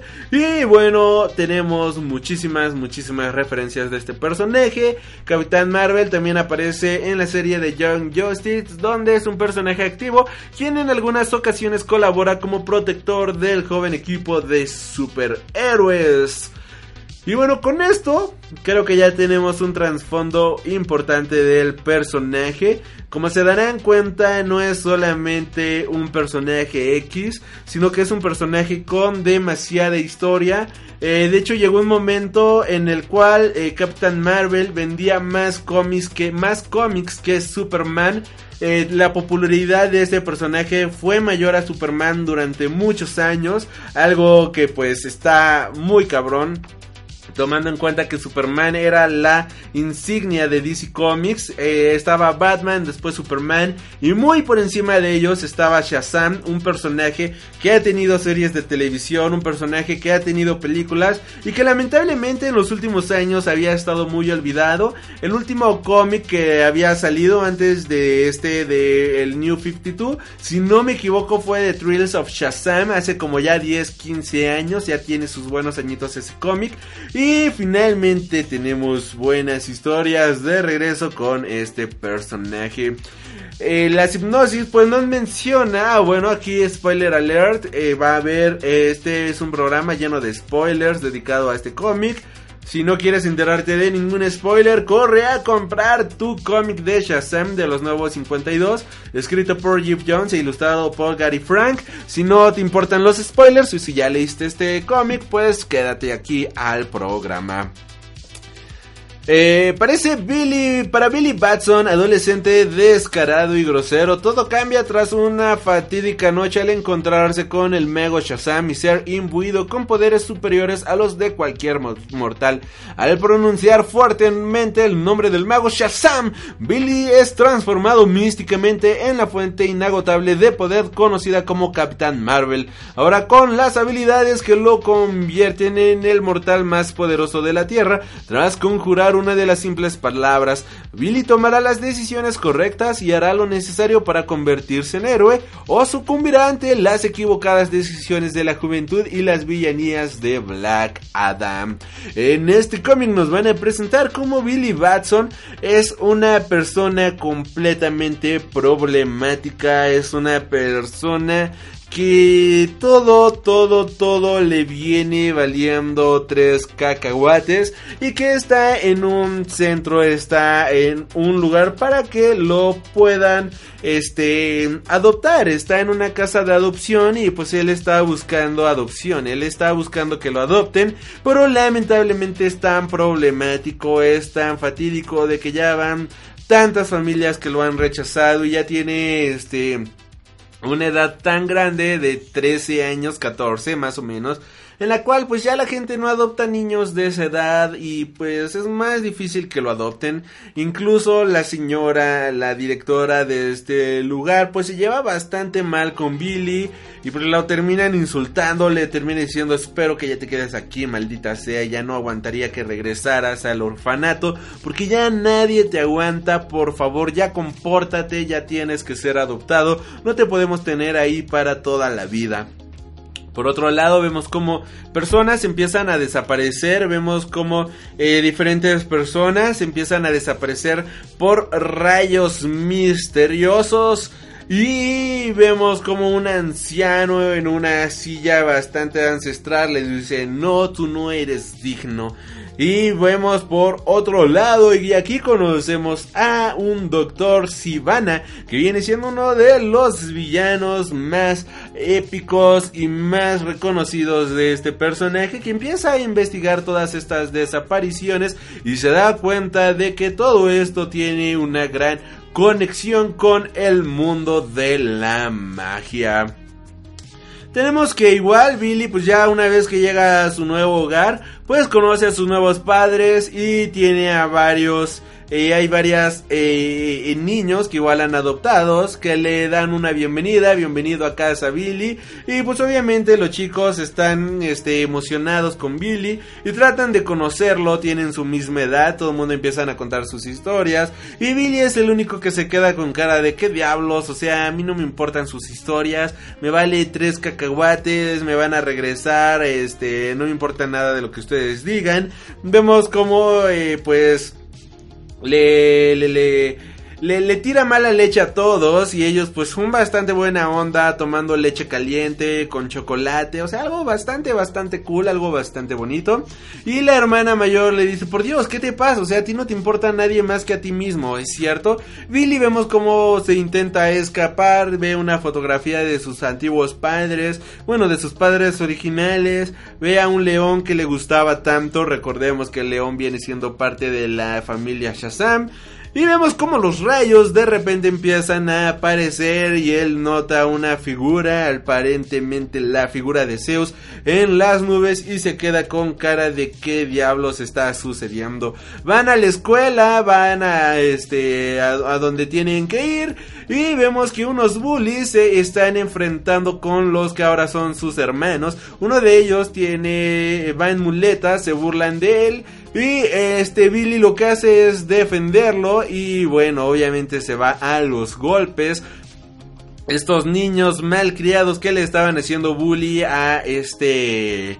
al, al, pobre hermano de Billy, pues terminan siendo personas eh, adineradas, uno de, bueno, más bien su padre viene siendo eh, uno, un, magnate, un como político, un empresario, por acá bien culero, amenaza de muerte a sus hijos, a, a, bueno, obviamente amenaza de muerte a Billy y a, a, y a sus hermanos, vemos como su padre trata de se interpone en esto, el tipo les grita vagabundos, quítate de aquí, maldito este eh, eh, que persona que no paga impuestos, cosas por el estilo, o sea, los trata súper mal. Y vemos como por otra parte el doctor Sivana sigue investigando todo y sus investigaciones lo llevan a este al norte de Bagdad en donde empieza a desenterrar una tumba y empieza a sentir la magia fluir por su cuerpo. Vemos incluso que uno de sus ojos se convierte en algo así como el cosmos y hay magia a su alrededor eh, vemos que este doctor Sivan estaba investigando las desapariciones, estaba investigando los rayos y empieza a descubrir más sobre la historia antigua de la Tierra en donde antiguos hechiceros y antiguos dioses gobernaban el mundo, gobernaban el planeta. Y es así como da con la tumba de Black Adam, quien es uno de los otros grandiosos villanos de Black eh, que viene siendo uno de los grandes villanos de DC Comics en general, en general, no solamente de Shazam, sino en general, ha sido villano de la Liga de la Justicia, ha sido villano de Superman, ha sido villano de Wonder Woman, ha sido obviamente villano principal de Shazam, y el doctor Sivana con sus investigaciones logra dar con eh, la tumba de este Black Adam y lo desentierra. Y wow, encontramos que Black Adam está vivo y empieza a decir dónde está el mago rodeado de rayos de, en una expresión así mega brutal. A lo que el doctor Sivana le dice, yo voy a ayudarte, yo voy a ser tu pupilo en esta travesía, por favor, yo te voy a ayudar a encontrar a ese mago, te encontré a ti, encontrar al mago no va a ser problema en lo más mínimo, vemos que se toma su amenaza bastante en serio, porque este Black Adam pues a través de rayos quema y desintegra a uno de los ayudantes de Doctor Sivana como amenazando al Doctor Sivana diciéndolo si no me cumples este va a ser tu destino. Vemos cómo los padres adoptivos de Billy comienzan a discutir sobre si es buena idea tener a Billy que se habían peleado en la escuela pero que no había sido completa culpa de Billy y que él trató de defender a su hermano. Y bueno vemos que este Billy pues se termina escapando eh, de su casa se termina escapando de su nuevo hogar. Y bueno aquí vemos que este Fred uno el chico de las muletillas el hermano de las muletas de este de este Billy vemos que se ha escapado y va detrás de él hasta que lo encuentra en el zoológico y este este Fred le dice a Billy que no tiene que por qué estar solo, somos hermanos.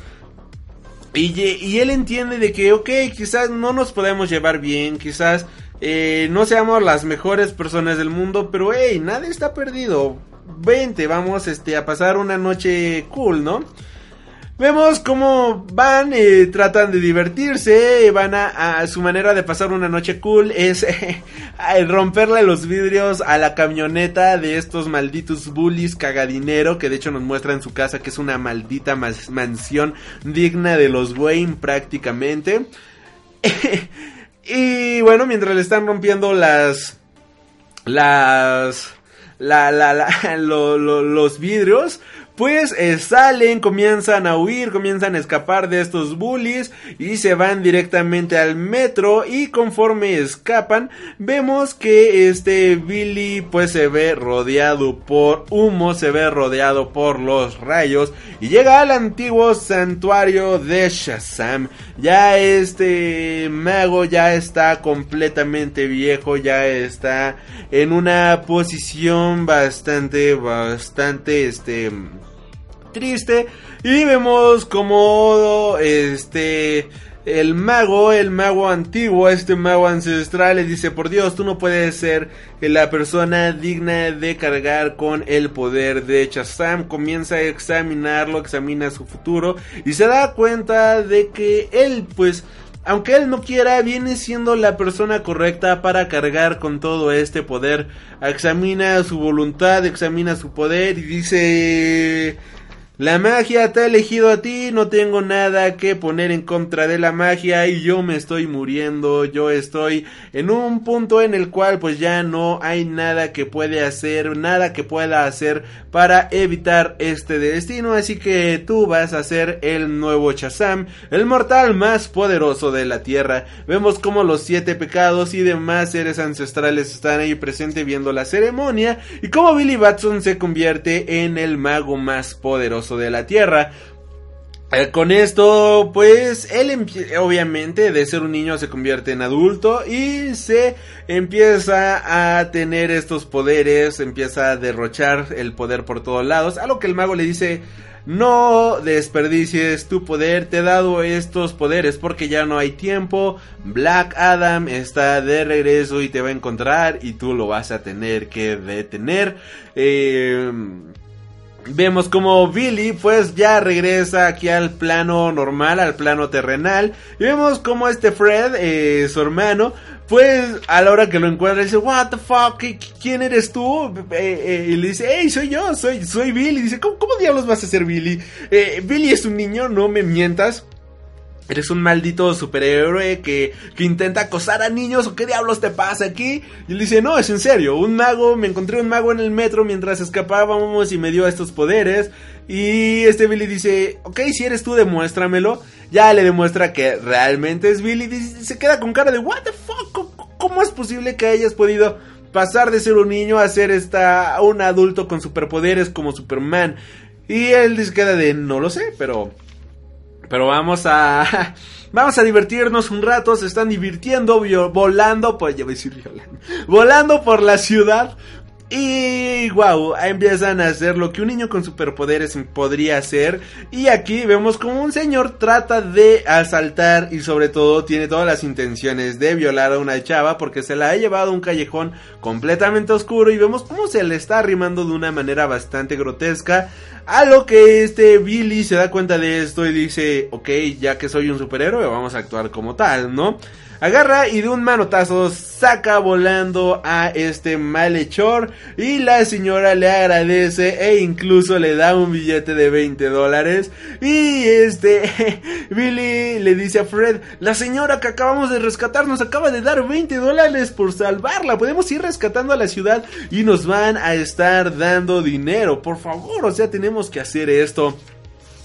Por otro lado, lo que ya no es tanta alegría y que no es tan bonito es a este Black Adam que siente el poder de Shazam en la ciudad y wow, ha llegado y se da cuenta de que hay un nuevo nivel de esclavitud, se da cuenta de que hay una manifestación en la cual la gente está pidiendo un mejor trato, mejores pagos, una mejor, ahora sí, una mejor vida en su trabajo, a lo que Black Adam dice yo los voy a liberar, esclavos sean libres, toma al director, toma al jefe de esta empresa y literalmente lo avienta por la ventana, obviamente lo termina matando. La gente queda completamente horrorizada y él se queda de ¿qué pedo? O sea, los acabo de salvar. Doctor Sivana, explícame qué ha pasado aquí. Y él le dice, pues es que la gente no está acostumbrada a que maten así a las personas. Todo se maneja con sindicatos, hay un nuevo lenguaje. Mira, yo te voy a enseñar absolutamente todo.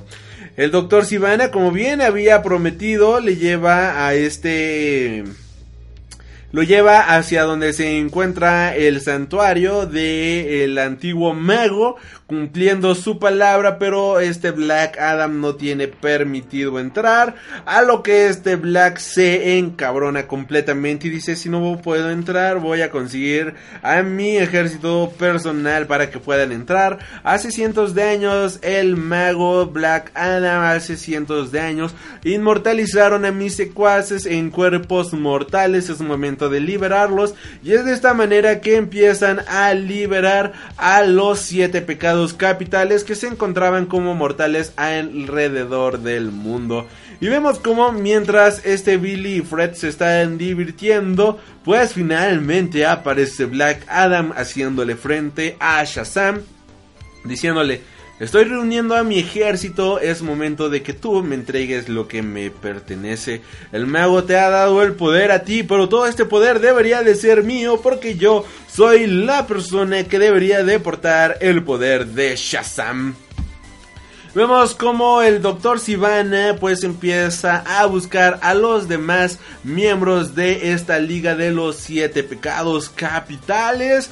Mientras que este Fred se saca de onda, este Billy le dice jamás voy a volver a ser un adulto hasta que llega este Black Adam. Digo jamás voy a volver a ser un niño. Y bueno, este Fred le dice, güey, lárgate a la casa, esto se va a poner feo, ya tengo un supervillano. Este Billy pues obviamente se transforma de este Shazam a este Billy porque pues obviamente quiere sobrevivir. Tiene este Black Adam comienza a buscarlo que obviamente se pelean y vemos como este Billy pensaba que él era inmortal prácticamente hasta que este Black Adam logra hacerlo sangrar, logra pues de tantos golpes pues lo termina sangrando y Billy se asusta completamente, queda traumado porque él pensaba que era con sus nuevos poderes intocable, que nada podía hacerle daño. Hasta que una voz le empieza a decir, Billy, Billy, Billy, tiene, eres el mortal más poderoso de la Tierra, no eres inmortal, de esto tenlo completamente presente. La persona que te acabas de encontrar es Black Adam, quien antes había sido el protector de la magia, pero lamentablemente ahora se ha corrompido y por eso es que necesitamos a un nuevo gladiador, quien eres tú. Por otro lado, eh, tenemos que como bien recordarán, eh, momentos antes, pues este Billy y Fred habían ido a romper los vidrios de la camioneta de este, de este, de, los bullies va el papá acá todo el ricachón a hacerla de a jamón eh, junto con la policía y a la casa de la familia de Billy. Le, les termina diciendo que pues sus hijos son unos criminales, que deberían de estar en la cárcel. Eh, le dice a la policía que por favor lo detengan. Mientras todo esto ocurre, Fred va con sus hermanos y le dice, Billy está en problemas, prendan las noticias. Ven a ese mago negro que está ahí. Bueno, pues él es Black Adam y está detrás de Billy. Que ven a esa persona de rojo que está ahí. Viene siendo Billy. Ellos le dicen, ¿cómo diablos él va a ser Billy? O sea, Billy es un niño, no jodas. Y él dice, es en serio, yo vi cómo se transformó. Él es Billy, confíen en mí, tenemos que ir a ayudarlo. Y yo sé dónde está. Obviamente van al zoológico donde piensan que se encuentra Billy. Y sí, es correcto. Ahí se encuentra Billy. Y este Billy dice, Fred, ¿qué pedo? O sea, te dije que, que te largaras de aquí. O sea, eh, no, no, no pienso volver con ustedes. Ahora están en peligro conmigo. Eh, no... Yo antes era una basura de persona, pero sí, he cambiado y no quiero ponerlos en riesgo, no quiero ponerlos en peligro. Todo, todo, todo, todas las personas que están conmigo, pues están siempre en peligro, así que por favor váyanse de aquí y, y ellos dicen, no, somos una familia, vamos a ayudarte, vamos a ayudarte nosotros juntos. El mago les dice que puede transferir su poder a sus hermanos y es de esta manera que nace la familia de Shazam. Antes de esto, mientras está platicando con el mago, le empiezan a contar la historia de Black Adam que bueno, hacía mucho tiempo en el antiguo Egipto existía un, existía un niño que era un esclavo, que quería liberar a la gente, que quería ayudar a los más necesitados y liberar a la gente como él, eh, destruyendo obviamente el régimen, pero de una manera pacífica. Este niño, pues lamentablemente le, le, dieron el poder de Shazam, pero su tío, una persona que tenía los mismos ideales que su sobrino, solamente que él agregaría la parte de matar a las este que él agregaría pues la parte de matar y asesinar a este a, las personas a los esclavizadores a los faraones pues tomó el poder de Shazam robándoselo a su sobrino matándolo y de esta manera él se convirtió en Black Adam un ser completamente oscuro un ser completamente denigrante. Vemos como pues ahora ya con esto con esta nueva información este Shazam, este Billy, pues ya dice, ok, vamos a tratar de detenerlo, nadie tiene que morir el día de hoy. Eh, le transfiere parte de su energía, eh, como bien había mencionado. el mago le enseña cómo transferir su energía a su familia para de esta manera que más personas puedan ocupar el poder de Shazam. Vemos como el mago está, bueno, como este Black Adam está torturando a una persona. Vemos como está torturando a sus hermanos y le dice... Dame tu poder, Billy, dame tu poder o ellos se mueren. Y él dice, claro que sí, te doy tu mi poder. Obviamente no se lo da a Black Adam, sino que se los da a su familia, creando de esta manera a la familia Marvel. Por otro lado, el Dr. Sivana ha logrado ha, logrado reunir a los siete pecados capitales, quien ahora deben de encontrar el huésped perfecto para poder convertirse en un superdemonio y de esta manera destruir la ciudad tal como Black Adam tenía planeado y de esta manera someter al mundo entero. Los siete pecados capitales obviamente se van al cuerpo del padre de los bullies, a esta persona que era una completa, completa basura y lo terminan convirtiendo en un demonio y este demonio pues empieza a destruir la ciudad, este demonio comienza a destruir obviamente absolutamente todo con órdenes de Black Adam, ya las órdenes que les había dejado Black Adam, aquí pues esto se convierte en algo brutal porque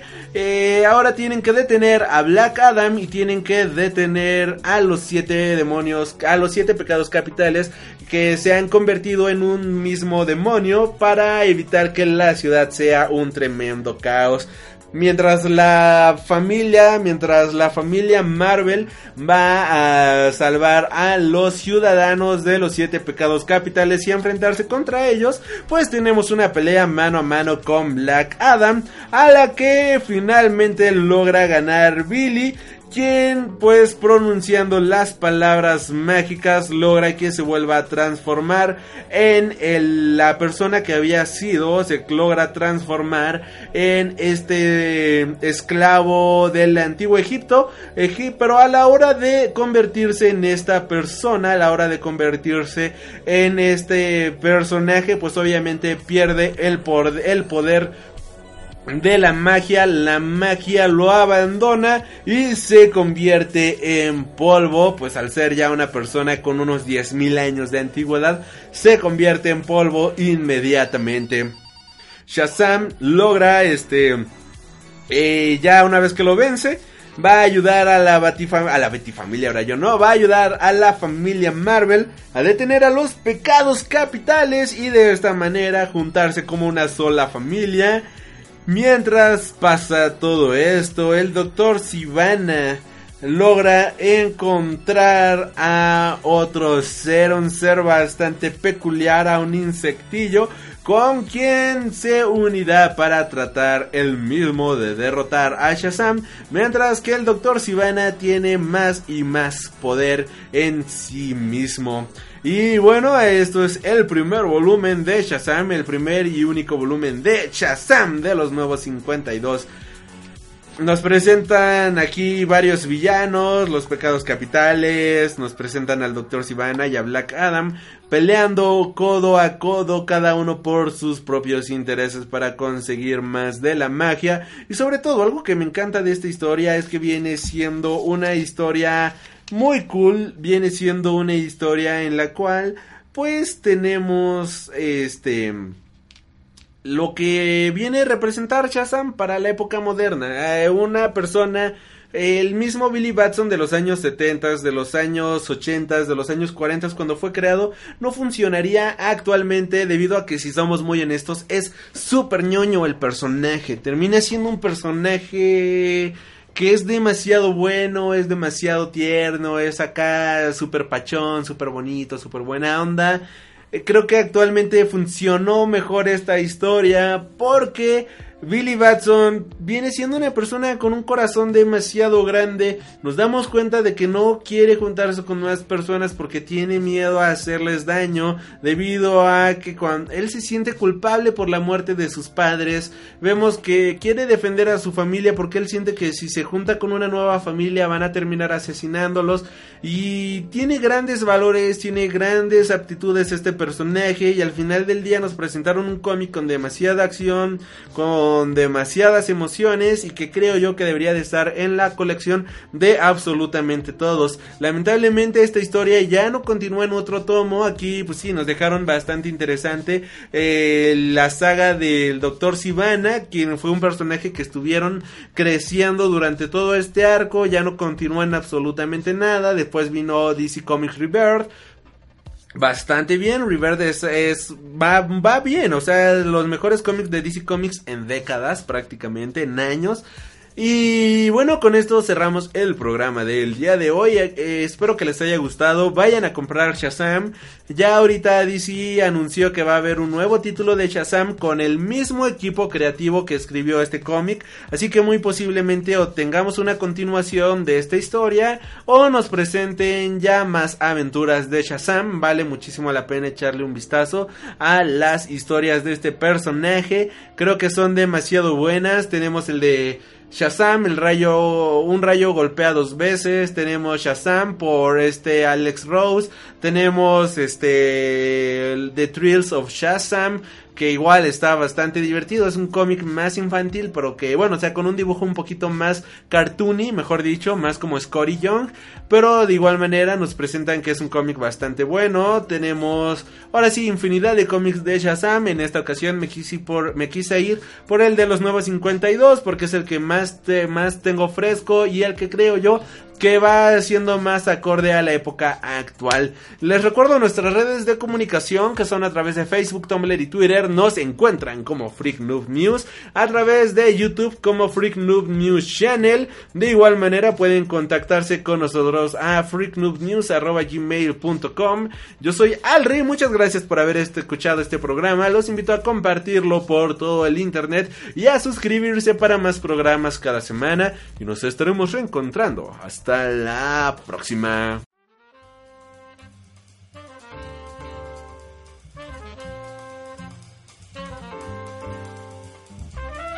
Has tenido el honor de escuchar Freak Noob News, tu programa de cultura geek.